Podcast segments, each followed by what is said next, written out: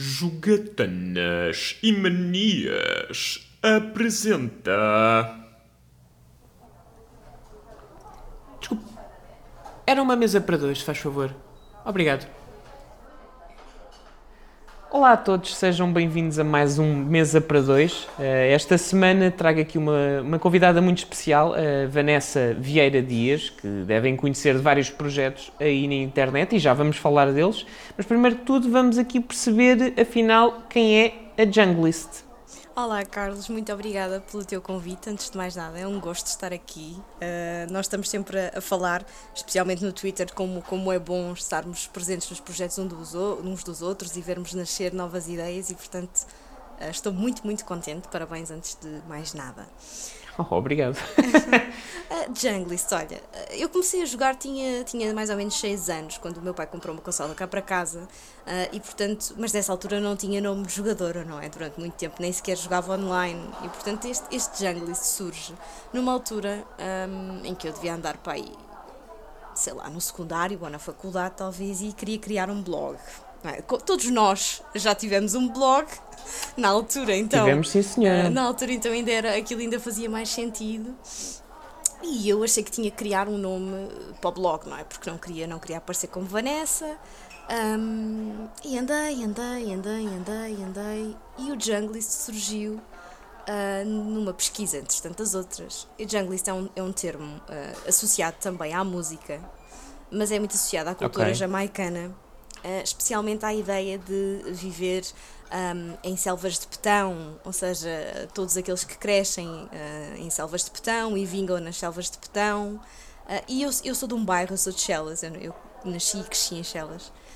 E, okay. e aquilo fez imenso sentido para mim, porque eu também me sentia muito assim e, e, e, sempre tive muitas ambições e tive muito esta ideia de, de partindo do nada alcançar os sonhos, então o Junglist ficou.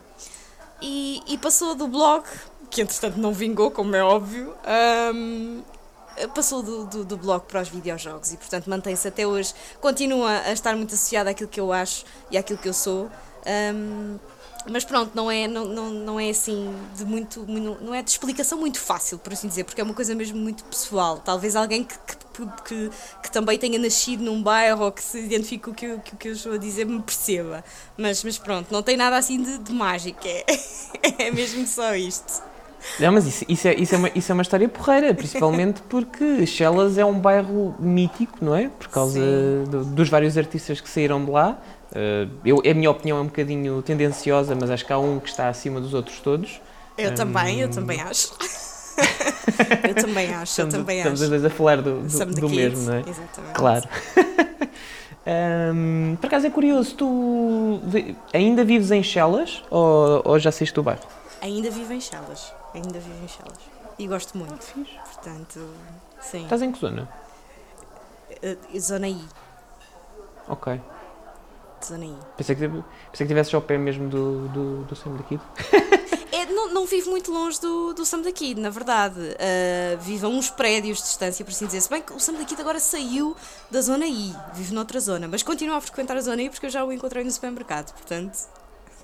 Ah, é então aquele giro. mito todo de que ele ainda vivia em casa da mãe, tinha lá o estúdio, como é que Durante, mu durante muito tempo viveu em casa da mãe, neste momento já não, mas continua a ter o, o quarto mágico, eu acho que sim.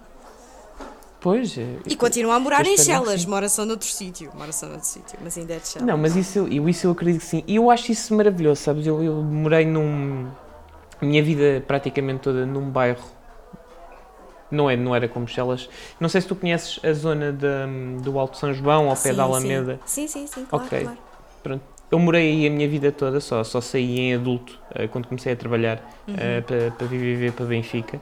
Um, e é muito curioso a malta que nasce num bairro e consegue fazer os seus projetos todos pessoais mantendo-se no sítio onde nasceu, ou seja, sem sair. Tu alguma vez tiveste vontade de sair de, de, do bairro? Ou... Sim, olha, quando, quando andava na faculdade houve ali, houve ali um, período da minha vida, pá, aqueles três anos, em que tinha muita vontade de sair, uh, tinha muita vontade de ir para outro sítio morar. Um, e depois isso dissipou-se por completo. Um, vivo num sítio super calmo, super tranquilo. Gosto de viver no bairro porque as pessoas conhecem-se e ajudam-se umas às outras. Uh, tenho sítio onde estacionar, tenho metro à porta, portanto neste momento estou, estou super tranquila. E, e foi engraçado, é engraçado que me perguntes isto. Acho que estamos a falar de tudo menos, menos videojogos, mas, mas vou-te contar. Durante, de, após essa, essa, essa minha vontade de sair, numa altura em que uh, estava desempregada e tinha algum. Não, não estava desempregada, estava a trabalhar como freelance e tinha, portanto tinha mais tempo livre e trabalhava de casa.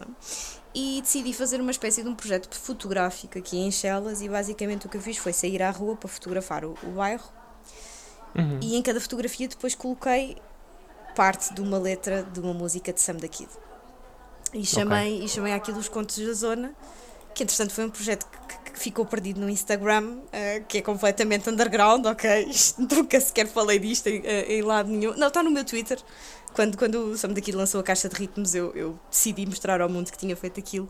Uh, mas isto para dizer que foi todo um processo também de, de, de reaproximação com, com a zona e portanto não, hoje em dia estou, estou, estou muito bem e não tenho, não tenho vontade de sair. Já tive, mas foi uma coisa assim muito, muito esporádica. Aconteceu naquele momento e passou. Ok, e tu sempre tiveste esse lado de contadora de histórias? Ou foi só com esse projeto? Olha, uh, acho que conto histórias desde sempre, não é? Tirei comunicação, uh, trabalhei em jornalismo durante muito tempo, uh, agora que trabalho um bocadinho do outro lado, mais ligado à, à comunicação do ponto de vista do marketing e da publicidade, faço, faço estratégia e gestão de redes sociais para, para várias marcas, continuo a contar histórias e, portanto, acho que sempre foi algo que fez parte de mim. Fotografia não tanto, ou seja, este deve ter sido o único projeto em que eu, ok, vou fotografar mas acho que contar histórias é algo que é, que é inato, sim, acho que sim. Acho que sim. Boa.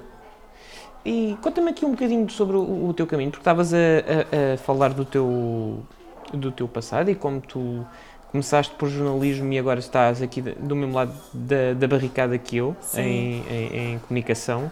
Um, que é curioso, porque eu também fiz exatamente o mesmo processo. também estudei jornalismo e depois acabei no, no, no outro sítio. Um, mas sei que tu tiveste umas passagens muito interessantes um, aqui na área do jornalismo de videojogos. É verdade. É Principalmente é verdade. num site chamado Game Over. Não sei se me queres falar um bocadinho mais sobre isso. Quero, claro, claro. Olha, uh, lá está, os videojogos faziam parte da minha vida, fazem parte da minha vida desde muito cedo e, portanto, quando eu, quando eu chego à faculdade e, e me deparo com o que é que eu quero uh, investigar para, para o meu seminário, portanto, uma espécie de tese, por assim dizer, uh, era claro que eu queria investigar a comunicação e o consumo de videojogos no feminino. E portanto tudo começa um bocadinho aí. Uh, eu fiz uma investigação de um ano sobre este assunto. Basicamente o que eu tentei perceber foi as mulheres que jogam porque é que jogavam e as que não jogam porque é que ainda não jogavam. Uh, e foi uma investigação do ano super interessante, em que além do, do, dos perfis destas jogadoras e não jogadoras, fiz uh, várias análises de campo, mesmo no território nacional, ou seja, fiz cliente mistério, fiz um inquérito, portanto foi assim um processo muito giro. Um, e quando terminei essa tese, era claro para mim que queria trabalhar para a Big Gamer. Okay que na altura era a única revista de videojogos em Portugal. Era a referência. Era a referência, era, quer dizer, quem é que não comprava a Bigamer, não é? Uh, e, e pronto, e candidatei-me, candidatei-me à Bigamer uh, e estagiei na Bigamer. Um, e foi uma experiência incrível. Pronto, na altura foi o estágio curricular, terminou, foi toda uma tristeza, porquê? Mas a vida é mesmo assim. Uh, mas depois tive a sorte de voltar e, portanto, passado uns meses, voltei e estive na Big Gamer dois anos. E nessa segunda vez colaborei então também com o Game Over, que era o portal dos jogos do Sapo.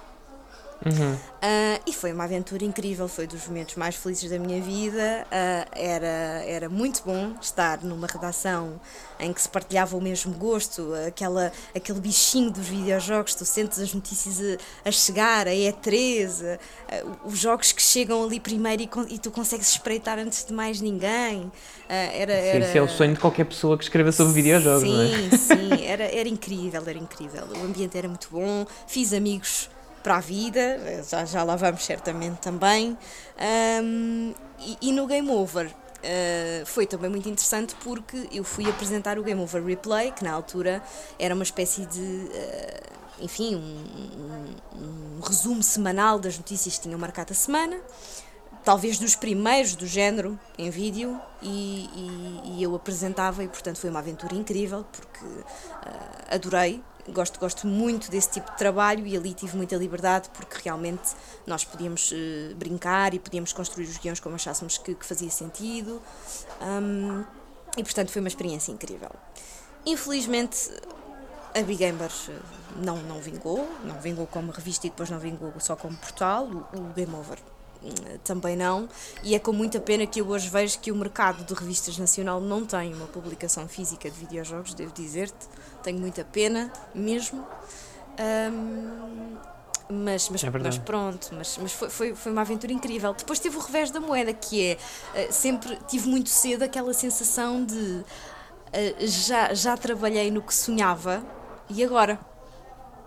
Uh, porque na altura, okay. na altura não havia metade dos projetos que existem hoje. Não havia metade dos projetos, quer individuais, quer, por assim dizer, com, com nomes maiores por trás, como há hoje. É? O, o, mercado era tu muito mais. que tinhas cumprido a tua missão? Não, não senti nada, estava tristíssima, não é? Porque pensei que havia tanta coisa para fazer. Eu, quando estive na Big Gamer, os tempos eram outros e, e lembro-me de lançar o, o Twitch da Big Gamer. Uh, e, as coisas, quer dizer, não eram nada como, como são. Eu pareço, pareço uma idosa a falar, não é? Parece aquela senhora do Titanic a dizer que se passaram não sei quantos anos, mas as coisas eram realmente diferentes.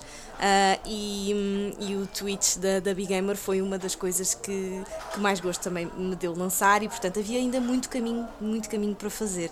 Mas acho que, que pronto, ficou, ficou na história e abriu, abriu as portas para uma série de outras coisas que acontecem hoje em dia que eu acho que também uh, começaram, enfim, se inspiraram muito e, e, e, são muito resultado também desse caminho desbravado. Portanto, uh, acho que foi muito uhum. positivo e toda essa equipa que vocês tinham, que acaba depois por se dividir em vários projetos ou se juntar contigo uh, no, no, no, vosso Glitch Effect. Portanto, há aqui muita gente que depois sai da Big Gamer e acaba por fazer os seus caminhos e aumentar um pouco aquilo que é hoje a nossa comunidade que está tão diversa e ainda bem. Portanto, eu acho que é um, um projeto e acho que deves ter orgulho do, do tempo em que estiveste aí, pá, porque eu conhecia-vos como leitores, uh, ah, um, ah, como leitores, quer dizer, como leitor. Um, também, também era assíduo e também, também costumava consumir os vídeos do, do Game Over pá, e, uhum. e, acho que estão de parabéns ah. Uh, pelo fico, trabalho que fizeram. Fico muito contente. Sim, sem dúvida. São pessoas que, que, que, que, que pronto, que, que, não baixaram os braços acima de tudo. Uh, quando, quando terminou a Big Gamer, para mim era claro que eu queria ficar ligado aos videojogos. Mesmo que eu fosse trabalhar numa outra área qualquer, Uh, e era claro que queria continuar a trabalhar com o João Canelo, com o David Fialho, com o Duarte Pedranho e uh, surgiu o Glitch. Daí nasce o Glitch, muito, muito pouco depois de termos saído, cada um nos seus timings da Big Gamer. Uh, e é um projeto que, enfim, que é, que é um orgulho imenso. Eu, eu digo-lhes todos, todo, pai, uma vez por mês eu digo. Uh, o Glitch tem 5 anos, na minha vida tanta coisa já se alterou, já mudou, bom, mau e o glitch mantém-se. Uh, e eu acho que, hum, que é uma das melhores coisas que já, que já fizemos mesmo. Um, na altura criámos o primeiro podcast de videojogos em Portugal, não, não, não havia podcasts. E nós, e nós conseguimos fazê-lo, o que foi o que foi incrível. Ainda passámos ali pela Twitch, também tínhamos uma espécie de noticiário em direto, ou seja, sempre tivemos muita liberdade e temos muita liberdade e somos muito muito independentes. Um, e, e, e, pronto, e foi uma forma, de, inicialmente foi uma forma de, de, nos mantermos todos unidos, ligados e a trabalhar nos videojogos. Hoje em dia uh, é um projeto que eu acho que, que ganhou o seu lugar. É um projeto de nicho, mas também nunca, nunca ambicionou ser outra coisa. Mas é um projeto que tem o seu lugar e que, e que tem vindo a crescer uh, no ritmo que nós também achamos que faz sentido. E, portanto, Vocês nunca tiveram vontade de tornar o Glitch Effect o vosso daytime job. Sem Era só um projeto de paixão. Não, tivemos, tivemos, imagina, quantas vezes falámos do género se nos saísse o euro milhões, o que é que fazíamos? Não é? Toda a gente se despedia e, e, criávamos uma redação. Uh, sem dúvida nenhuma. O Glitch, por exemplo, é, é um site que não tem notícias, não é? E o facto de não ter uhum. notícias acaba por nos colocar numa categoria de competição diferente. Não, não, de todo, somos um site de, somos um site de atualidade, mas não de notícias ao minuto. Uh, a pessoa não vai ao Glitch para saber o enfim, a última informação acerca da indústria do gaming. Uh, e, e, portanto, se nos saísse o Euro Milhões e criássemos uma redação, aí sim, claro. claro que sim. Aí faríamos notícias, certamente. E portanto, respondendo à tua pergunta, se pudéssemos todos fazer do, do Glitch o nosso trabalho a full time, eu acho que toda a gente respondia que sim. Acho que sim. Então, o que é que falta para tornar o Glitch mais, mais rentável? Vocês eh, pensaram nisso ou, é que, ou, ou seja, o nível de trabalho que existe torná-lo rentável não se coaduna ao que vocês fazem atualmente? Olha, acho que é um misto de tudo. Uh, cada um também tem os seus projetos profissionais e pessoais que, que preza uh, e as suas carreiras. Entretanto, houve um bebê pelo meio também, o que é uma grande responsabilidade. Oh. É verdade, o Duarte foi pai. Um, e, e, e, acho, acho que acima de tudo um, sempre achamos que sempre tivemos uma ideia para o Glitch que seria eventualmente alguém investir na marca ou alguém investir no projeto e, e, e, pronto. E nós juntávamos a escrever, sabes? Nunca, eu acho que nenhum de nós tem muita queda para gerir. Uh, uhum. Sabes? Nós queremos mesmo é escrever e jogar. E portanto tinha que ser alguém que, entre aspas, pegasse em nós e gerisse a parte burocrática toda, logística e financeira e nós pudéssemos ser só jornalistas. E pronto. acho que sempre foi um bocadinho isso.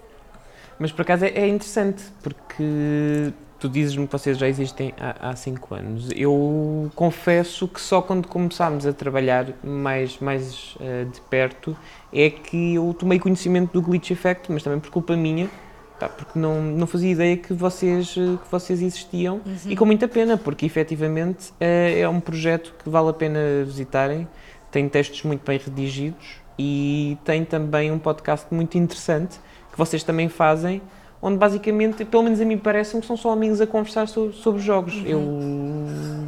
Eu, eu, eu, confesso que é o meu preferido um, de, dessa onda, porque, pá, primeiro, temos os gostos mais ou menos semelhantes entre, entre vocês, um, e depois porque hum, gosto muito da relação que vocês têm a conversar uns com os outros, e eu acho que é, é, é super dinâmico, e nota-se mesmo que vocês gostam muito uns dos outros. É, eu fico muito feliz que digas isso, é verdade, eu concordo contigo, e, hum, e o Glitch foi criado muito numa base de, de amizade e de respeito. Nós temos temos desde sempre uma política de decidir as coisas em conjunto, falamos muito, tomamos decisões uh, ponderadas em que toda a gente dá o seu feedback. Há sempre liberdade para cada um de nós explorar dentro da área do gaming aquilo que mais gosta. Alguém tem uma ideia, essa ideia é colocada em cima da mesa, ou seja, nós respeitamos muito uns aos outros e, acima de tudo, reconhecemos muito o profissionalismo uns nos outros. E eu acho que isso ajuda muito, muito mesmo. E, e, pronto, mas foi, foi uma caminhada, sabes? O glitch, o glitch é, foi pequenino eh, durante muito, muito tempo. No início, nós comprávamos os jogos que analisávamos. Uh, uhum. Hoje em dia recebemos alguns jogos, não recebemos todos, recebemos alguns. Já fizemos a nossa caminhada, mas, eh, mas foi, foi trabalho, foi, foi trabalho continuado e foi esforço, porque no início isso não acontecia e durante muito tempo nós comprámos os nossos jogos e, portanto, eu acho que a nossa dinâmica também é um bocadinho de camaradagem do género, sabes, aquela palmadinha no, nas costas do amigo que diz, pá, estamos cá e fizemos este caminho todo e, e, e acho que também acabámos por criar um espaço uh, onde podemos ser nós mesmos, dizermos o que queremos e não ter receio do que é que vai acontecer em relação a isso. Damos as nossas opiniões livremente e, e, sempre foi isso que nós quisemos para o Glitch. Eu acho que isso também se sente muito na descontração que temos quando nos sentamos a conversar. Agora andamos muito desleixados. Já há muito tempo que não gravamos nenhum podcast. O Canelo e o David vão ouvir isto, de certeza.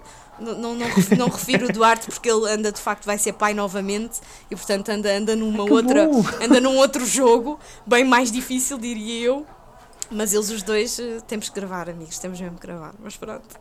Mas, mas fico Fica contente aqui o recado. isso. Exato, exato. Mas sim.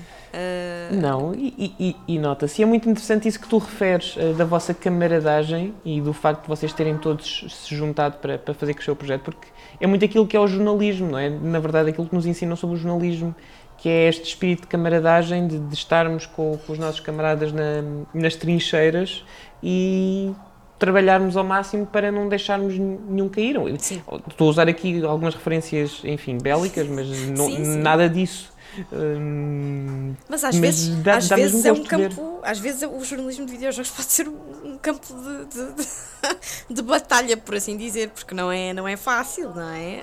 Uh, por exemplo, nós temos muito. Não, um bocadinho esse conceito. O que é que achas que pode ser um campo de batalha? Uh, no fundo, o que, o que eu quero dizer e onde sentimos às vezes mais isso, e eu acho que onde, onde se sente no geral, são as, a velha história das notas nas análises, não é? Uh, Ok. o dar uma nota a um jogo. Vocês alguma vez tiveram backlash? uh, Hum, com alguma nota? Sim, sim, sim. Não, não sei precisar qual, mas sei que já tivemos conversas e, e- e conversamos muito sobre isto também no antes, ou seja, ah, temos muito. consultamos muito, consultamos muito uns aos outros, ahm, trocamos muitas ideias ahm, e, e, e estamos muito unidos nisso. E, e são, são muitas as vezes em que alguém, que alguém diz: é pá, ok, é- mas esta é a minha nota, mas será que. E alguém diz: é pá, é a tua nota, é a tua nota, estamos contigo e estamos juntos. E, e, e temos muito, muito essa, essa postura e vamos, vamos sempre ter. e, e é mais nesse sentido, ou seja, porque é impossível tu agradares a toda a gente. Às vezes o jogo não, não é bom do, posto- do ponto de vista técnico, mas tem uma legião de fãs enorme que vão achar que é, que é bom. E isso é ok. Ah, o, o facto da, da análise expor um, um ponto de vista diferente não quer dizer que isso seja errado. Mas, mas às vezes é, é, é assim um, um pau de dois bicos. Ainda assim, eu acho que no Glitch nós fazemos, pelo menos tentamos sempre fazer um trabalho muito informado. As nossas análises têm sempre muito, muitos argumentos e muitos pontos de vista. Explicamos sempre muito bem o porquê de estar a dizer aquilo ou a, ou a avaliar assim. E portanto, não, é, não, é, não, costuma, não costuma acontecer. Felizmente, não temos nada uma comunidade tóxica, nem, nem recebemos muito, muitas mensagens de ódio, pelo contrário. Mas, mas eu acho que está sempre presente na mente de um crítico ou de um jornalista de videojogos esta, esta, esta preocupação, porque analisar videojogos não é jogar, não é? É, tu, tu sentas-te com um mindset completamente diferente. Se vais só jogar para te divertir ou se estás a analisar um jogo. E mais difícil ainda é se estás a analisar um jogo de uma série que gostas ou um jogo pelo qual estás muito ansioso por, por jogar. Portanto, tens mesmo que tirar o chapéu do jogador e colocar o de crítico. Como é que funciona o processo para ti? Olha, hum, eu não sou a melhor pessoa para analisar jogos uh, porque eu demoro muito, ok? Eu sou, eu da, da equipa sou Gostas aquela de saborear. que... é, eu, eu da equipa sou aquela que demora mais e, portanto, eu sou muito má com, data, com datas de embargos. N- não porque me desleixo ou porque não jogo, mas porque, enfim, eh, sou mesmo lenta a jogar. E, e tento melhorar isso uh, sempre, mas pronto. Uh, e o processo é, é muito tu, tu sentaste e dizes, ok, estou completamente aberta àquilo que este jogo tem para me dar, hum, vamos a isso. E depois, eu pessoalmente tenho sempre um bloco ao lado, se acontece alguma coisa que eu acho que faz sentido, eu aponto. Hum, no final revejo as minhas notas, revejo a minha experiência. Se sinto que tenho que deixar aquilo marinar um bocado, estou ali um dia a pensar. Se algum deles está a jogar o mesmo jogo, trocamos umas ideias. A partir desse momento escrevo. Não leio absolutamente nada que outro crítico tenha escrito sobre o jogo. Ok, tu te- tens receio que altere eh, aquilo que tu. a tua opinião final. Hum, acho que pode alterar para o bom ou para o mau ah, e prefiro não ter esse input na altura em que estou a escrever uma, uma análise. Depois sim leio, depois de publicada leio, mas quando estou no processo não, não tenho por hábito ler ah, hum, a opinião de outros críticos, não, não, não, não o faço. Ok. E esse é o teu elemento preferido da- do trabalho com videojogos ou há outra coisa que tu prefiras fazer? Hum, olha, eu adoro, adoro, adoro os podcasts, adoro gravar podcasts e gosto muito, muito, muito de fazer artigos ah, mais, mais aprofundados. Ah, eu lembro-me quando o Glitch começou, um dos primeiros artigos que nós temos ah, e, que estamos sempre a dizer que devíamos republicar porque aquilo está lá nos confins do ninguém sabe que aquilo existe, lá está, ninguém viu, ninguém leu. Eh, foi um artigo sobre fotografia nos videojogos. E esse tipo de trabalho de investigação eu adoro fazer. Gosto mesmo Ok. muito. Portanto, gosto de analisar, mas entre analisar ou fazer um trabalho de investigação no âmbito dos videojogos, prefiro fazer, prefiro fazer o, o- a investigação. Olha, o bot foi-se embora. Eu, eu bem, eu bem. Mas hum, não se preocupem, malta que estão a ouvir, porque nós estamos precavidos e a gravar eh, cada um do seu lado. Exatamente. Estamos Não se preparados. nada. estamos preparadíssimos. Uh, e portanto gosto, gosto muito, mas, mas também gosto muito de investigar, gosto muito de escrever. E adoro fazer artigos de GIFs, que era uma coisa que eu, que eu agora já há algum tempo não faço, mas fazia muito para, para, para o Glitch. Uh, adoro fazer, adoro fazer artigos com, com, com GIFs e portanto gosto também daquela parte, uh, enfim, toda aqui de, de mime, não é? Da indústria do gaming, uhum. também, gosto, também gosto muito.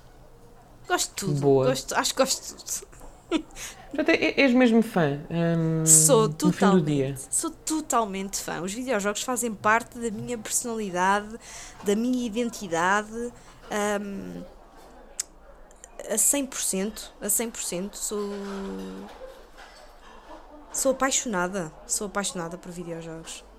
Sem sem dúvida nenhuma e fico tão contente por, por conseguir continuar a ser apaixonada, sabes? Às vezes o tempo fica mais curto, as responsabilidades aumentam, mas eu continuo a encontrar tempo para jogar e para ter os meus projetos na área do gaming e isso é, é muito bom. Faz, faz sem dúvida parte de quem é a Vanessa e fará sempre. Eu acho que isso é muito porreiro, uh, principalmente porque, enfim, é um bocado batota. Eu conheço alguns dos projetos onde tu estás inserida para além do, do, do Glitch Effect, não é? Sim. E já lá chegaremos, já te vou perguntar uh, pelo Videojogos de Sela. Uhum. Uh, mas aqui queria perceber um bocadinho quando é que tu percebeste que isto realmente fazia parte da tua vida. Qual, como é que nasceu uh, o teu amor pelos videojogos? Olha, eu tinha pai seis anos quando o meu pai me levou, uh, portanto, para quem é de Lisboa talvez saiba do que, é que eu vou falar, em Alvalade havia um centro comercial e tinha uma loja chamada Dentinho. Na altura era na Dentinho que se compravam as ah, consolas. Ah, pera, eu sei o que é isso. sim. sim, sim, sim. Tinha brinquedos e tinha consolas. Um, e o meu pai comprou uma Nintendo 64 e comprou o The Legend of Zelda Ocarina of Time, comprou o Super Mario uh, e viemos para casa. E portanto tudo começa aí. Inicialmente eu tinha muito mais um papel de espectador, ou seja, tínhamos muitas sessões de jogo, de jogo em que ele estava a jogar e eu estava só a ver. Um, ou havia alguma parte do jogo que eu gostava muito e eu ficava ali naquele processo de descobrimento. Por exemplo, lembro-me que no, no Zelda havia o Templo da Água e no Templo da Água tu podias saltar de uma cascata. E então okay. para mim aquilo era um divertimento. Eu adorava saltar da cascata, subia a cascata, saltava da cascata, pronto. E portanto era, era, um, era um papel muito mais de, de, de companheira de jogo do meu pai do que propriamente jogadora eu, não é? Mas isso foi-se desenvolvendo, uh, eu fui começando a jogar, uh, passei depois para o Game Boy, uh, fui muito fã de Pokémon, joguei muitas horas de Pokémon no Game Boy Color, joguei no Game Boy Advance. Um, fui super fã de Sims durante não sei quanto tempo e depois passei para as, para as Playstations. Um, e, e fui sempre, fui sempre comprando e passando de geração em geração até que uh, em 2019 no final de 2019, início de, de, de, do ano em que estamos agora, 2020, comprei um, um PC. E hoje em dia jogo no PC, o que seria uma coisa impensável para mim sei lá, há um ou dois anos. Nunca achei que isto fosse acontecer, mas hoje em dia tô, mudei completamente e estou no PC. Mas, o que é que mudou? Olha, uh, mudou que hum, eu queria eu queria jogar uh, 5M. Uh, 5M, para quem não sabe, é, uh, utiliza o, o, GTA Online, portanto, o mapa do GTA Online em servidores dedicados e são comunidades de roleplay. Ou seja, o que acontece é que no mundo do GTA, cada pessoa tem a sua personagem e conta a história dessa mesma personagem em servidores dedicados, alguns privados, outros públicos. E, e eu adoro eh, RPGs, sendo, sendo que este é um bocadinho diferente do, do, habitual, mas gosto de sempre. Lá está o contar histórias que falávamos há pouco e eu queria muito, uhum. queria muito experimentar, queria muito jogar. Na altura eu streamava na Twitch, também queria pôr esse conteúdo cá para fora. E, e o PC começou a ser uma coisa cada vez mais, mais, mais real, especialmente para streamar também, que era algo que eu queria, que eu queria muito. Um, e portanto, tudo isso aliado, ok, comprei, comprei um, um, PC e hoje em dia jogo no PC e, e acho que por aqui vou continuar. Pelo menos ainda não vou uh, trocar de geração uh, de, de consolas. Mas, mas foi um processo, foi um processo e, e sempre, sempre gostei muito de, de, de, RPGs uh, e sempre joguei muito. Um, descobri no meio desta caminhada o Fallout, que é, enfim, não é? Uh, talvez a minha série preferida, descobri o Skyrim, são jogos que me marcaram muito. Eu tenho este hábito muito mau, acho eu, de jogar muitas vezes as coisas que gosto. Eu, eu, eu sou. Enfim, a indústria do gaming lucra comigo, mas não tanto quanto deveria, porque eu compro poucos jogos e jogo muitas vezes o mesmo jogo. Um, eu percebo. Mas... Percebo perfeitamente. mas, Ainda há uma semana acabei o Final Fantasy IX pela quinta vez. Pronto, ok. Ainda sinto-me sinto-me então muito mais à vontade. E, e foi, foi uma caminhada, ou seja, fui, fui, fui me descobrindo como jogadora, fui descobrindo os meus gostos uh, e fui, fui, fui acompanhando as gerações, os lançamentos e, e pronto, e basicamente foi como tudo começou aí, quando era muito, muito pequenina e, e, e pronto, e, foi ótimo porque o meu pai realmente era uma pessoa uh, que, que nunca uh, achou que houvessem brinquedos para meninos e para meninas e brinquedos para meninas. E, e, pronto. E portanto tinha uma consola e achou que eu ia jogar. Um, eu lembro-me que na altura ele me deu um, um, boneco do Arnold, do Arnold Schwarzenegger que dizia I'll be back, do Exterminador Implacável. Portanto, o meu pai sempre foi uma pessoa que não, que não via qualquer tipo de barreiras de género em relação à brincadeira e ao que, é que poderiam ser os hobbies. E, e eu acho que isso também me, me colocou logo muito à vontade e normalizou muito para mim o que é que era estar a jogar. Para mim sempre foi normal para mim sempre foi uma coisa super natural gostar de videojogos e ser, e ser rapariga. Apesar de depois, pronto, enfim, mais tarde percebi que não tinha assim tantas amigas que jogassem. Uh, mas tentei convencê-las muito, tentei convencer muito. Não tive muita e sorte. E houve algum momento durante o teu crescimento em que tu sentiste que se calhar tu não, não estavas numa maioria de pessoas que, que, que jogassem? Que pudesse haver, haver, não, pudesse existir algum desnível hum, ou só te apercebeste disso mais tarde, quando, quando fizeste o estudo? Um, não, já, já sim, já me apercebia disso, já percebi-me disso para aí, sei lá, talvez no secundário, uh, no final do básico, no secundário, em que percebi que realmente nenhuma das minhas amigas jogava, não é? Uh, pronto, não jogavam, não, não era algo sequer que lhes interessasse. Um, e durante muito tempo não tive amigas eh, jogadoras. Tinha amigos só. Um, quando fiz o estudo, uh, depois, depois lá está, depois não, não, não querendo apressar a, a conversa, vamos chegar ao videojogo de Cela, porque a verdade é que as estatísticas, hoje em dia, há muitas mulheres a jogar. A fatia é enorme, há, há imensa representatividade, um, mas eu não, conheci, não as conhecia. Eu não sabia quem elas eram no mercado português, por exemplo, na minha esfera uhum. uh, mais próxima. Uh, portanto, existiam mulheres a jogar, existem mulheres a jogar, existiam mulheres a, trabalhar na indústria dos videojogos, mas eu nunca conheci muitas. Um, e eu faço então essa tese, que também se chamou Videojogo de Cela, isso fica na gaveta anos e anos e anos e anos. E o ano passado tenho exatamente esta reflexão e penso, pá, só jogo com, só tenho amigos, só tenho jogadores, amigos, não tenho jogadoras. Jogo só com jogadores, não jogo com jogadoras. Que coisa, que não, não posso ser a única a pensar isto. Uh, e sabes quando tu tens uma ideia, metes a ideia lá para trás e a ideia volta. Foi um bocado uhum. isto. A ideia voltou, pá, e andei semanas e semanas a pensar nisto e disse: epá, olha, e se eu fizesse. Se eu fizesse um grupo de jogadoras? Se eu fizesse um. Um meetup, se nos encontrássemos, se nos conhecêssemos. Será que isto resultava uma coisa, uma espécie de rede de networking para mulheres que jogam videojogos ou e ou trabalham na indústria do gaming? Será que isto que isto resultava? E depois o nome veio, não é? Pensei, epá, eu tenho videojogo de Zelda. Eu disse, ok, vou, vou avançar, vou, vou, vou fazer isto. E pronto, e nasce assim o vídeo judicial dessa necessidade também de haver alguma.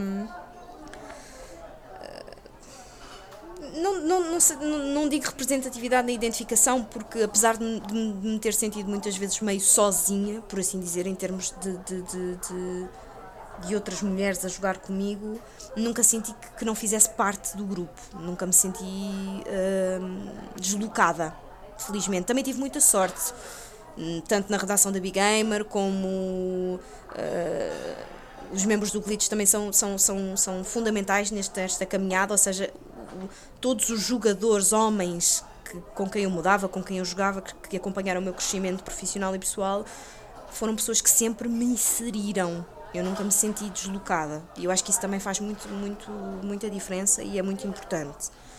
Um, e portanto, pronto, nasce assim o videojogo ela e digo, ok, vou, vou organizar um meetup, não vai aparecer ninguém. Pronto, eu pensei isto, não vai aparecer ninguém. E na altura, quando, quando escolhi o sítio, uh, a pessoa do sítio, de que foi a sala, uh, disse-me: Então, e quantas pessoas é que vêm?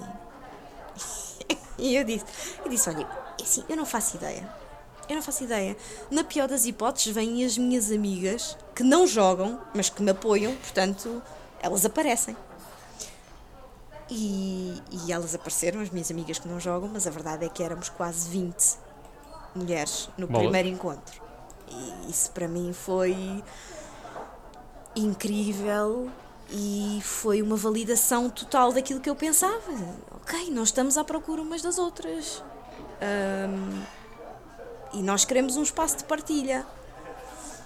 E, e pronto, e a partir daí um, marcámos sempre encontros mensais, temos um Discord onde estamos todas juntas, já fez um ano o projeto, agora estamos a fazer meetups online o Covid assim nos claro. obriga, mas, mas encontramos-nos uh, mensalmente online no Discord para, para pôr a conversa em dia. E, e, pronto, e passou, passou. Inicialmente a ideia era realmente só conhecer outras jogadoras, mas depois, quando percebi que tínhamos gente de, tanta, de tantas áreas da indústria, aquilo tornou-se também uma rede de networking, sem dúvida. Hoje em dia partilhamos oportunidades de emprego umas com as outras. Um dos membros do videojogo disse arranjou trabalho através de um contacto que fez no VDE, portanto foi muito, muito gratificante para mim perceber que as coisas estavam a acontecer e que havia esta entreajuda, que era um lugar super seguro de partilha e, e que, e que o projeto acabou por uh, ganhar vida sozinho, que era o que eu mais queria que, que fosse uma coisa super orgânica. O objetivo uhum. nunca foi. Eu sempre publicitei pouco o, o videojogo de Cell, se calhar contra mim própria, mas a verdade é que as pessoas foram chegando de forma muito natural e eu sempre gostei disso. E hoje em dia temos também muito um sistema de alguém que convida uma amiga e, ou convida okay. outra jogadora. E isso é, é, é, muito, muito, muito bom. O Discord é completamente fechado, ou seja, estes encontros são só para mulheres. Uh, o nosso Discord é fechado, é só por convite. Um dos, um dos objetivos sempre foi criar um, um lugar de partilha seguro em que pudéssemos estar uh, tranquilas. Uh, e, e, portanto, tenho mais esse. Pronto, é mais um projeto. é mais um. Não, e esse é, é, muito importante e eu queria muito saber a tua opinião, porque, hum, como sabes, eu, eu, eu trabalho uma das marcas uh, mais conhecidas, uhum. não é? Uh, uma das três. E hum, é uma coisa que me preocupa muito enquanto profissional de comunicação, mas também enquanto jogador, que é perceber um, até que ponto é que já estamos, a, em termos de comunidade global, um, Está-me a faltar o termo, eu não quero dizer globalizar, quero dizer a incluir uhum. todas as pessoas de todos os estratos, de todos os géneros e feitios. Eu às vezes dá-me a sensação, eu não sei se tu concordas com isto, principalmente tendo em conta a tua experiência no videojogo, disse ela, uhum. um, que ainda existe um clube. Um... Tu achas que ainda existe um clube? Ou a coisa já está mais aberta? as duas coisas. Acho que está mais aberta, mas acho que ainda existe um clube. E acho que existirá durante muito tempo enquanto houver eh, toda aquela pressão comercial uh, de marketing mainstream em que realmente o perfil tipo do jogador é. Eu acho que muito mais do que quem cria os videojogos, há uma máquina não é? por trás, os videojogos têm que ser uhum. rentáveis e ainda há muito essa tendência para, para, para, para questionar se algo fora do comum, por assim dizer, seja numa protagonista, seja numa narrativa, num enredo, num, uh, vende. Não é? Uhum. Um, já tem, tens muitos exemplos de pessoas a sair da caixa, claro que sim, uh, mas é assim um, um, um AAA, é um AAA, não é? Uh, e, e ainda existe muito esse clube, eu acho que sim.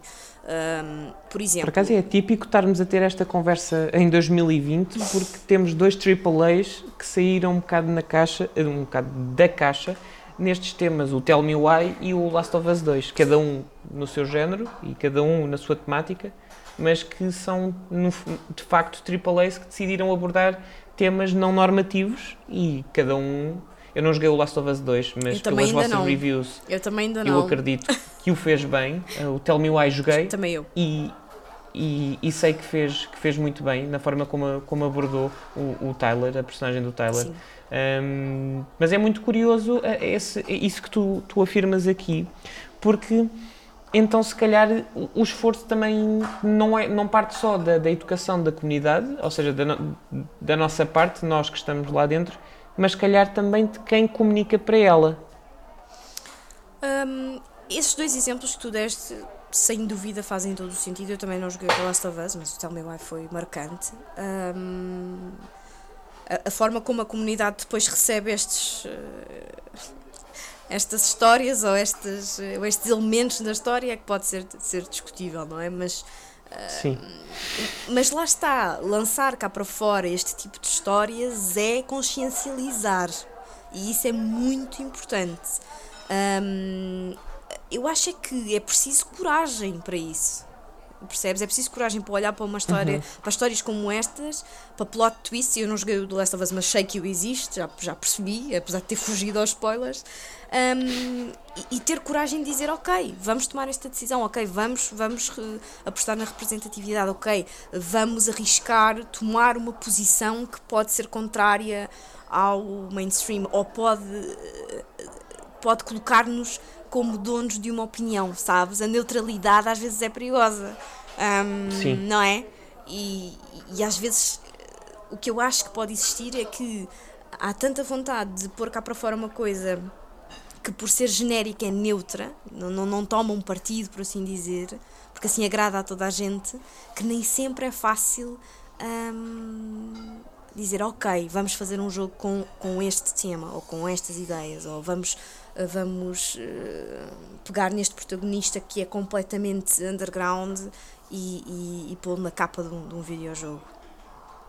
Uh, eu acho que, é, que às vezes é isso que, que, ainda, que ainda acontece. Agora, se, há, se já percorremos muito caminho e as coisas estão muito diferentes, acho que sim, sim, ainda há muito para percorrer, também acho que sim. Mas este ano, esses dois lançamentos foram significativos e acho que foi também um ano muito importante para discutir temas como, como é o caso da saúde mental, por exemplo. Uhum. Um, eu, eu joguei uh, dois jogos muito interessantes, onde eles ainda estavam em early access, um, que se chama, acho que se chamava Before I Forget. É um jogo sobre Alzheimer. Muito, okay. muito, muito interessante. Uh, e, e depois temos naturalmente o. Desculpa, está-me a faltar completamente o nome Ai, como é que se chama? O português, o Into a Dream. Uh, Sim. Que é, que, é um, que é um jogo também muito, muito, muito bom sobre depressão. Um, e, e, eu acho que não deixa de ser irónico num ano também tão exigente, mas, mas acima de tudo, ou seja, eu acho que sim, que se estão a explorar temas uh, menos confortáveis, mas precisamos de mais, precisamos de explorar mais ainda. Okay. no, no caso do, do videojogo disse ela, houve, eh, houve, houve, uma conversa inevitável sobre aquilo que era a personalização de personagens, não é? O quão, uhum. o quão importante é nós podermos chegar a, a um jogo e, e, escolher como queremos criar a nossa personagem. E a verdade é que estávamos a, a centrar muito a conversa no uh, protagonista feminino versus protagonista masculino e alguém, uh, um, um, dos membros, eu, eu, acho, eu não sei se ela nasceu em Macau ou se tem família que nasceu em Macau, mas é algo do género, uh, chamou-nos a atenção para algo que vai muito mais longe do que isso. Ela dizia, ok, tudo bem, isso é importante, o género, mas vai muito para lá disso. E, e as nuances hum, étnicas, raciais, ah, sabes? E nós ficámos todas ok. E às vezes é um bocadinho como. Não, não acho que não é só nos videojogos, é na vida e os vários temas. Às vezes é, é preciso alguém te dizer, não é? Te espicaçar e tu ganhas uma consciência diferente. E portanto eu acho que, que é preciso fazer isso tanto ao nível de, de- enfim, de- de- das equipas de quem cria, não é? E quem, e quem decide ah, se, se, se aquela ideia vale dinheiro ou não, ah, como da própria comunidade.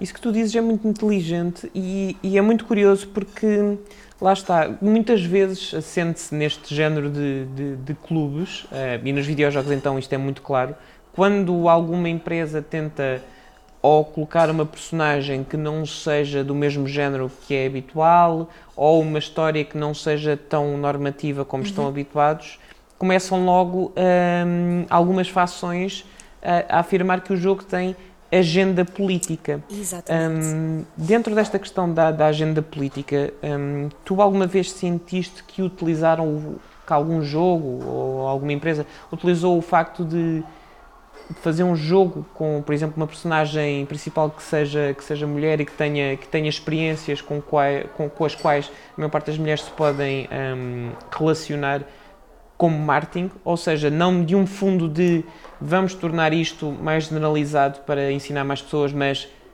para fazer marketing de eh, portanto, marketing de feminismo, eu não Sim, sei se este termo existe, sim. mas Eu- é eu estou um bocado para aquelas t-shirts que, que algumas Sim. lojas vendem a dizer eu sou feminista Uhum. e depois, Sim. enfim, Olha, eh, eu não senti, mas porque eu prefiro não politizar, não sei se será este Uhum. o termo, eh, os videojogos, ok? Não, não, é, não é de toda a maneira como eu quero olhar eh, e acho que os videojogos para mim são, são o hobby e portanto eu gosto muito de ir de cabeça muito limpa e tranquila eh, ok. jogar. E portanto não tenho, não tenho tendência para ser assim. eh, tenho um olhar crítico naturalmente, mas não tenho muito essa tendência eh, de que falamos agora. Ainda assim, devo dizer-te que se por acaso colocassem uma protagonista feminina num jogo AAA e fosse agenda política, eh, olha, eh, sinceramente, o facto dela lá estar ia ser ótimo ok? Porque iam vender um jogo com uma protagonista feminina eh, eh, e isso ia gerar representatividade, apesar de haver uma agenda, ok, se calhar tínhamos as vozes que iam dizer isto é uma agenda, eh, passa-se isto, isto e isto, e quem quisesse saber mais, ou quem tivesse um olhar, um olhar mais crítico ou mais atento, ou que estivesse disponível para aprender mais sobre aquilo, estaria informado, mas todas as outras pessoas a quem isso passaria ao lado estariam a consumir um conteúdo que poderia ter efeitos muito positivos. Seja na, na, na, na menina de 10 anos que gosta de videojogos e de repente vê uma protagonista feminina e pela primeira vez ou não pode jogar com uma mulher ah, como, como protagonista, ou pela comunidade ah, videojogadora que de repente vê que há um jogo à venda que tem uma protagonista feminina e portanto é mais uma pedra ah, no, no que, é, que é derrubada. Portanto, eh, se calhar outra pessoa resp- prós. responder-te-ia Ultrapassam os contras. se calhar outra pessoa responder-te-ia que não, hum, no meu ponto de vista, a menos que fosse uma coisa muito nefasta, uma coisa horrível, não é? Completamente distorcida, não, não me chocaria. Acho da mesma maneira que se eu comprar uma t-shirt a dizer eu sou feminista, ah, para mim, tendo em conta os meus ideais e os meus valores, aquilo só vale a pena se eu realmente souber o que é, que é ser-se feminista, não é? E, e- e- e como isso é um trabalho de todos os dias, estás sempre a aprender ou sempre a adaptar, e outra pessoa pode comprar a, t-shirt, não, não, não, não usá-la e não, não, não saber absolutamente nada do, do termo e pr- pronto. Quer dizer, eu continuo a viver a minha vida tranquilamente e ela também, não é? Ah, Portanto, no, no fim do dia, sentes que não é necessário estar a. hum, não- indoctrinar é uma palavra muito forte, não, não se adequa ao que eu quero dizer, mas eu está-me a faltar uma palavra, a palavra que eu quero mesmo dizer. Mas, ou seja, não, não vale a pena estar a pregar o, o, o- sermão hum, a todas as pessoas de cada vez que alguém, eh, por exemplo, vamos usar o, o exemplo da t-shirt, que alguém adquire uma t-shirt a, a, dizer uh, feminist sem saber ao certo o que é que significa ser feminista. Um, Olha, ou seja, se pessoa... somos todos crescidinhos. somos todos crescidinhos, mas se essa, se essa pessoa que não sabe o que é ser feminista e tem uma t-shirt entra numa discussão, não é? Uh, e, e está completamente ao lado, eu acho que vale a pena perder tempo para falar não, com claro, ela. Claro, claro, claro, claro. Agora, quer eu dizer, digo... uh, epá, eu, eu pessoalmente, a mim, eu tenho. Se, se, assim, se quiserem ter um. Se a pessoa quiser ter uma, uma, uma, uma, discussão comigo sobre o tema e nós trocarmos umas ideias, com certeza que, que dedico o meu tempo a isso. Agora, quer dizer, se a minha vizinha aqui de baixo, não querendo estereotipar, mas estereotipando, não é? Eh, enfim, uma senhora de 80 anos eh, tem uma t-shirt que pode ser feminista, mas pronto, vamos imaginar que não é. Tem 80 anos e não é. E ela tem uma t-shirt, quer dizer, e diz-me: Olá, bom dia, querida, está tudo bem contigo? Não sei o que, vai regar as plantas. Não, quer dizer, não, não. Acho, acho que tem a ver muito, é muito aquela coisa do vive e deixa viver. Uh, uhum. Agora, se, se, se, é distorcido e se, e se, se, pegam uh, nisto ou naquilo para fazer uma agenda com, com malícia, ou com, percebes? Isso não. Agora, eu acho que nem uhum. é o caso, não é? Muitas vezes, quando há uma agenda para vender é porque o assunto está muito, está muito eh, é trending topic ou, ou, vai, ou as pessoas acham que, que vai vender porque estão muito consciencializadas para aquilo uh, e pronto. Agora é assim. Okay. Não, não, não me chocaria, lá está. Se fosse se, se, com essa escolha de colocar uma protagonista feminina uh, porque está na moda falar de feminismo, vá, vamos pensar assim. Um, se com essa escolha as consequências positivas fossem representatividade, diversidade, consciencialização, olha, não. Eu diria ok, pronto. Eles fazem okay. o dinheiro deles e há uma série de pessoas que vão receber uma mensagem positiva em troca e, uhum. e isto vai ter um impacto positivo. Pronto. Agora, se for só é, é... se fosse for uma coisa muito, muito massa para ganhar dinheiro, não, não é? Mas acho que não é, não é o caso. Não, não estamos aqui a falar de uma, de uma situação assim. Sim, e por acaso é fixe estarmos a ter este debate, porque isso leva-me imediatamente à, à, próxima pergunta. Nós estamos a ter este debate aqui os dois, uhum. um, e que está a ser super interessante conhecer o teu ponto de vista. Obrigada. E eu gostava de te perguntar. Não, obrigado. Queres partilhar comigo e com quem ouve? o privilégio é todo nosso. Um, mas a minha pergunta era mais no sentido de se tu, ainda por cima, agora, como disseste, trabalhas. Um, eh, comunicação empresarial e, portanto, social media também, se tu sentes que um debate destes podia acontecer numa rede social. Por exemplo. Uh, em, em, que sentido? Por exemplo, Vamos imaginar uma... que, que, tu davas a opinião que tu acabaste de dar, uh, por exemplo, relativamente ao Last of Us 2. Sim. Vamos supor que colocas a tua opinião, uh, fazes alguns tweets sobre isso uhum. e alguém vai lá aos tweets com a opinião contrária àquela opinião um bocadinho mais preconceituosa relativamente à Abby. Eu não quero dizer mal o nome da personagem, uhum. mas eu acho que é, que é, que é, que é a Abby que tem, que tem sofrido mais controvérsia. Um, tu achas que seria possível ter um debate, por exemplo, como estamos a ter aqui os dois, apesar de, estamos, de estarmos os dois de acordo? Imagina que nós não estávamos, uhum. não é? Sim, sim, sim. que se consegue ter esse tipo de debate uh, numa rede social? Ou... Olha, depende de quem apanhes, uh, não é? Acho que não tem, acho que não tem tanto a ver com a plataforma. Uh, acho okay. que tem a ver com quem escreve, não é? Naturalmente que quando tens um computador, quando há alguém atrás de um computador, um, as regras de etiqueta um, nem sempre se aplicam a toda a gente. Eu pessoalmente comporto-me na internet como me comporto offline. Um, o meu nível de, de, de, de, Os meus valores são os mesmos, o meu nível de educação é o mesmo. Eu sei que há uma pessoa que está do outro lado e que essa pessoa é válida, não é? Mesmo que não pense o mesmo uhum. que eu. E, portanto, vou tratá-la e a, a ela e a opinião dela com respeito.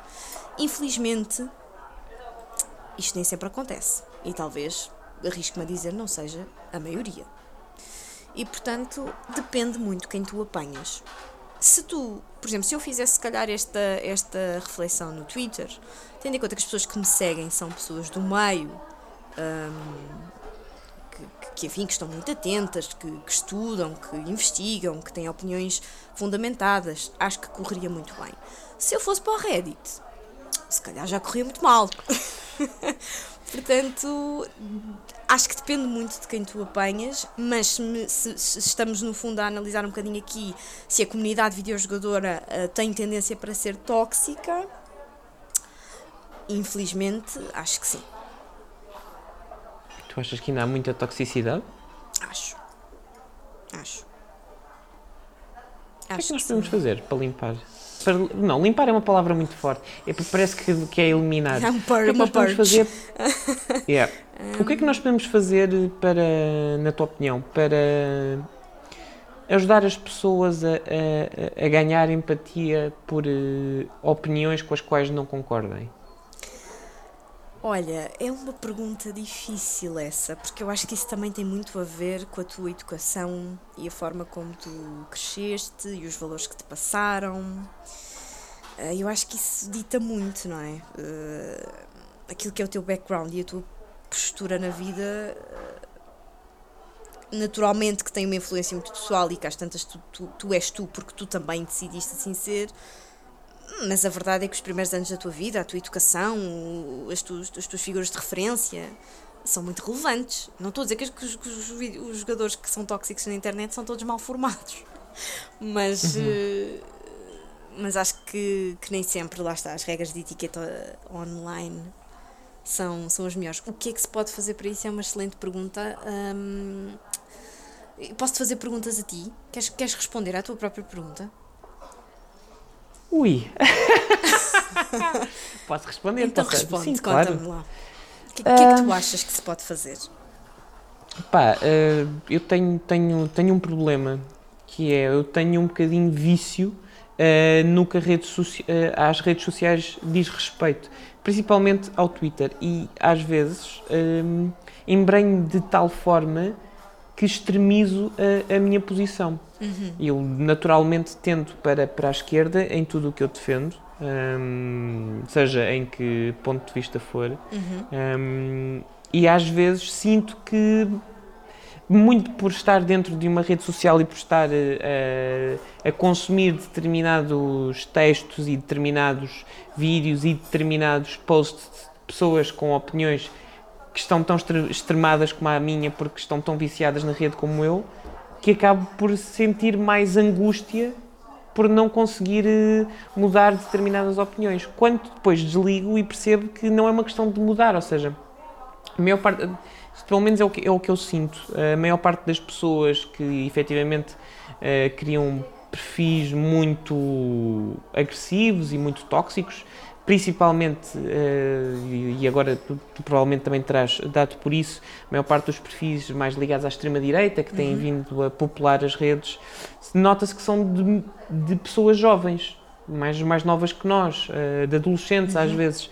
E eu sinto muitas vezes que, se calhar, existindo Twitter quando eu fui adolescente, eu podia ter sido um daqueles trolls, porque eu não, não era aceito no, no meu círculo de amigos, não, não, não tinha muitos amigos, na verdade, jogava imenso e li imenso, mas, mas não tinha ninguém com quem partilhar estas experiências e, portanto, de certeza que eu ia deitar todas estas minhas frustrações para uma rede, irritando o máximo número de pessoas possível. Possível. Uhum. Sim, sim, sim. sim. Um, e eu sinto que muitas vezes isto são só pessoas que estão fechadas no seu quarto, um, no seu telemóvel. Uh, o telemóvel passa a ser a sua única companhia e neste momento estão tão frustradas e tão zangadas com a vida e a falta de respostas que a vida lhes dá que basta aparecer uma figura iluminada que lhes diga vem por aqui que é o caminho porque eu estou contra os outros todos serve como o guardião para toda mesmo que eles não acreditem à primeira naquilo. E há muito boa gente que não é preconceituosa que não é não é xenófoba. Um, no entanto defende depois pessoas que são ativamente xenófobas e preconceituosas porque lhes falaram como pessoas normais. E eu acho que existe muito esse problema. Um, eu estou-me a desviar um bocado da, da, da, da- questão dos videojogos Não, não mas relativamente aos videojogos, eu sinto muito isso, principalmente, hum, e como tu sabes, eh, a comunidade que, que, que eu giro é muito apaixonada eh, em, algum, em alguns dos, dos, do- dos setores, e eu sinto que muitas vezes esta paixão e defesa quase eh, incendiária de uma marca versus outra nasce porque existe a necessidade de sentir que se pertence a uma tribo e que esta tribo é a vencedora, quando não é necessário ganhar. Um, isto, e principalmente, agora, isto não era suposto eu só falar. Não, mas é um, excelente, não... é um excelente ponto de vista. Isso, isso, isso, que disseste agora concordo plenamente contigo. Acho, acho, acho que sem dúvida nenhuma tocaste no, no, no cerne da questão, especialmente no que toca à guerra de consolas. Não é? Sim, uh, isso, isso é, é, um tema muito interessante porque efetivamente eu sinto que existe um, to, todo o mercado neste momento de comunicação, de, por exemplo, de, de mindfulness ou de, de, ou de empreendedorismo, parte da perspectiva de que tu tens que fazer tudo o que possas fazer para ganhar seja para ganhar mais dinheiro, uh, seja para ganhar mais sucesso, seja para ganhar mais uhum. fama, seja para o que for. Tu tens que dar todas as horas da tua vida para trabalhar de uma forma individual para ganhar sucesso. Se não conseguires fazer nada disto, então tu não és uma pessoa válida. E eu tenho a sensação que a, a, maior parte destes conteúdos, e muitos deles têm uma, um, uma base bem intencionada, fazem com que pessoas uh, que não estejam tão preparadas para refletir e mastigar Sim. estes conteúdos e retirar só a parte que, que importa, uh, fiquem completamente focadas neste individualismo em tudo na vida, incluindo na consola que escolheram adquirir. Sim. Um, eu dá uma sensação que, que esta coisa do eu tenho que ganhar. Eu, se eu não fizer parte do clube que ganhei, não, isto não presta. Não, a minha vida não tem validação. Uh, há, um, há, uma experiência sociológica muito gira é, não é uma experiência, enfim, é um, é um, é um retrato uh, de uma. Um, de um grupo, uh, de um culto norte-americano nos anos 70, uh, que acreditava, a dada altura, eles acho que eram 15 ou 20, acreditavam que Jesus Cristo ia regressar num dia X, eu não me lembro do dia, mas ele ia regressar uhum. naquele dia e ia fazer o arrebatamento. Portanto, eles iam todos com ele e quem não uhum. aceitasse uhum. ficava cá na terra e no inferno e, e acontecia uh, tudo de errado. E estas pessoas entraram neste, neste papel de avisar, porque o, o, o profeta deles dizia que tinha sido contactado por Deus e que, portanto, eles tinham que avisar as pessoas todas para salvar o máximo número de almas possíveis até ao dia.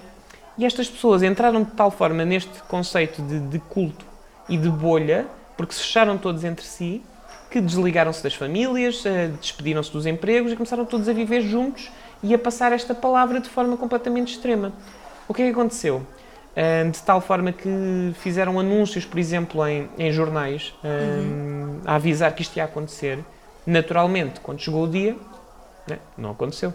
Pois. Um, mas eles, o que, é que, o que é que isto provou? Eles lidaram com isto um, de uma forma diferente daquela que era expectável. O que as pessoas esperavam era que, ok, isto acabava e as pessoas depois regressavam e diziam, pois eu realmente estava errado.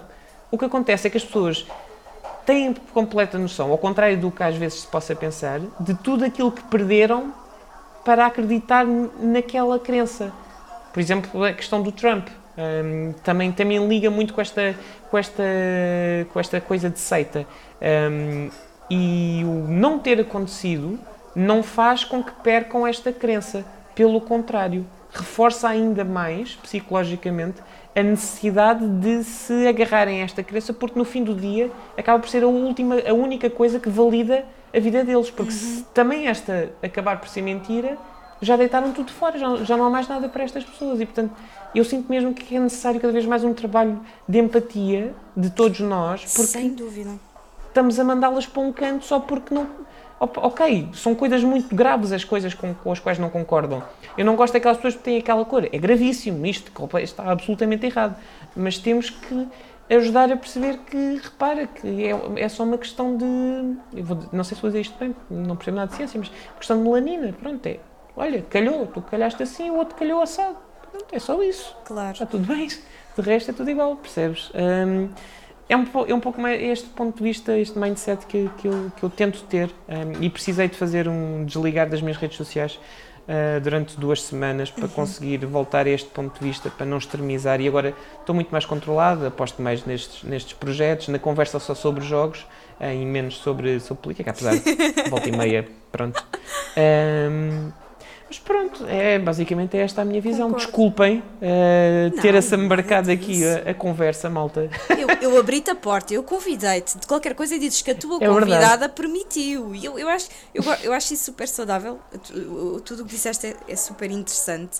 E eu concordo contigo, especialmente eh, nesta parte de, de que é pertencer a um clube ou pertencer a um grupo eh, e, e esta questão da empatia. Eu também acho que sim. Se eu tiver que dar uma ferramenta será a empatia e nós termos sempre presente que apesar da pessoa não ter a mesma opinião que nós e poder estar a ser completamente ridícula no que está a escrever, hum, nós também não sabemos o que é que se está a passar do outro lado do computador, não sabemos quem aquela pessoa é, o dia que teve, o ano que está a ter, uh, não sabemos se tem ferramentas à disposição para, para ter uma opinião mais informada ou diferente e, portanto, tentarmos praticar precisamente essa empatia. No que diz respeito a, a- a esta, a esta, a esta situação de, de- de- pronto, de, de que console é que eu escolho, ou que marca é que eu escolho, ou andamos aqui eh, a competir, eu, eu vejo com muito agrado que, eh, e na entrada desta nova geração, a comunicação se diferenciou e nós vimos muito mais uma abertura para a colaboração e bater no ombro, eh, as marcas a baterem no ombro umas das outras, do género boa sorte. Um, E eu acho isso ótimo. Eu acho que o caminho é por aí. As pessoas vão continuar a escolher a sua consola preferida. Eh, As marcas não precisam de estar a comunicar rivalidade para que isso aconteça, ok? As pessoas sabem o que é que gostam, sabem para onde é que querem ir, ahm, têm todo o direito de mudar ou não eh, a consola e a plataforma que querem e, e, e não é porque se comunica rivalidade que isso vai acontecer mais rápido ou mais devagar. Portanto, eu acho que vi com muito agrado e vejo sempre com muito agrado cada vez que há um post ah, que junta as três ou junta as duas grandes e, e há uma interação. Acho fabuloso, gosto muito e acho que é muito esse o caminho a seguir. Porque ao fim do dia, independentemente da, da plataforma onde joguemos ou dos jogos que escolhemos, hum, gostamos todos do mesmo. Nós, nós estamos de facto todos unidos e pertencemos todos a um grupo. E não precisamos de fazer nada nem comprar nada, entre aspas. não é? Independentemente da consola que nós escolhemos, ou se passamos de geração ou não, nós já temos uma coisa em comum, que é gostar de videojogos. Sem dúvida. E eu acho que isso é uma mensagem super forte hum, para, para deixar aqui, enquanto eu vou pedindo a conta, mas queria-te deixar uma última pergunta. Sim. Hum, uma pergunta barra desafio, aqui um bocado como, como resposta eh, ao desafio que me lançaste há bocadinho, que é, enquanto profissional de comunicação, como é que tu achas que deve ser a resposta eh, de uma marca a este tipo de, de, de questões online? Como é que nós conseguimos gerar empatia para estes perfis? Olha, é uma pergunta tão, tão difícil, não é? Até porque, como, como profissional. Eu não tenho de- resposta. Pois, é, é, é uma pergunta muito interessante. E, e- e pronto, e como profissional de, de- de redes sociais, e, e sabendo que às vezes tens, tens pressão do, do, do teu cliente ou, ou da marca que estás a trabalhar. Ah, não é fácil, há uma zona cinzenta muito grande, porque assim a gestão de crise é real, não é? E às vezes tu tens alguém que está a comentar algo que, que tu sabes que não vai correr muito bem e tens duas hipóteses, não é? Ou respondes ou. apa- Apagar nunca é uma solução, não é? Tenho que, que medo que eu tenho, que medo que eu tenho de, de, de alguém que diga que, que, que, vamos apagar o comentário. Não, não vamos apagar o comentário. Ahm, mas é é muito complicado, porque às vezes o que acontece é tu, como marca, ahm, dás uma resposta mais neutra, não é? E, e, e há pessoas que querem mesmo, mesmo, mesmo, mesmo, mesmo espalhar o pânico. E portanto, às vezes o problema é que tu estás a interagir e a interação às vezes cria uma bola de neve ainda maior se a pessoa realmente estiver com uma má intenção.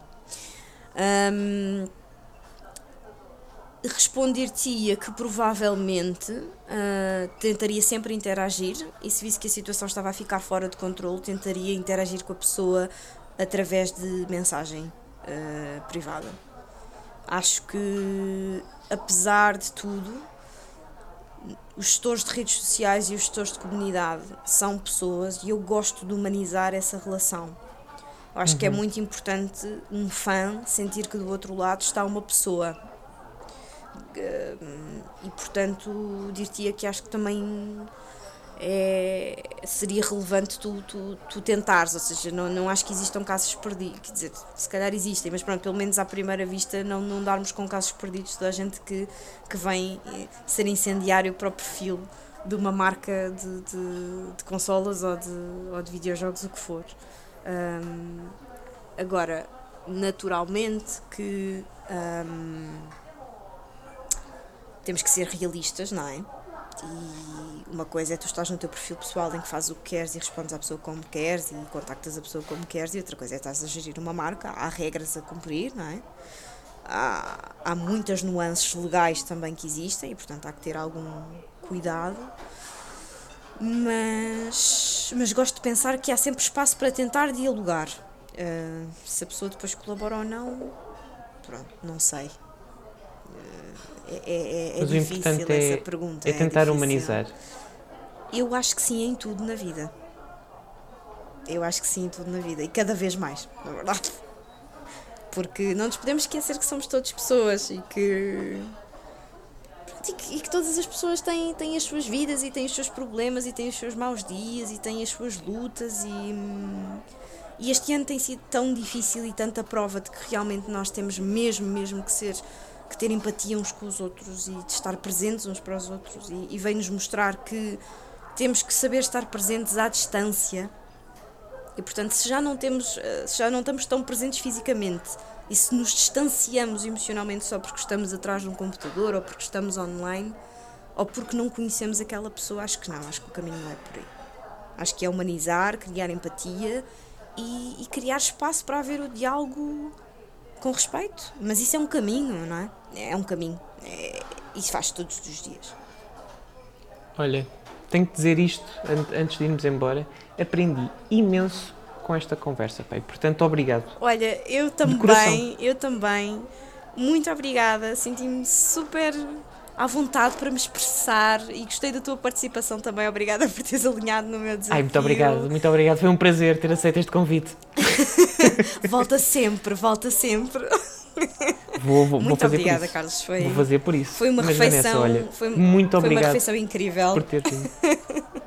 obrigada eu pelo teu convite. Epá, bolas. Obrigado e espero que tenham gostado e para a semana temos mais convidados aqui na, na mesa para dois. Muito obrigado. Muito obrigada. Desculpe, pois era a conta, se faz favor. Obrigado.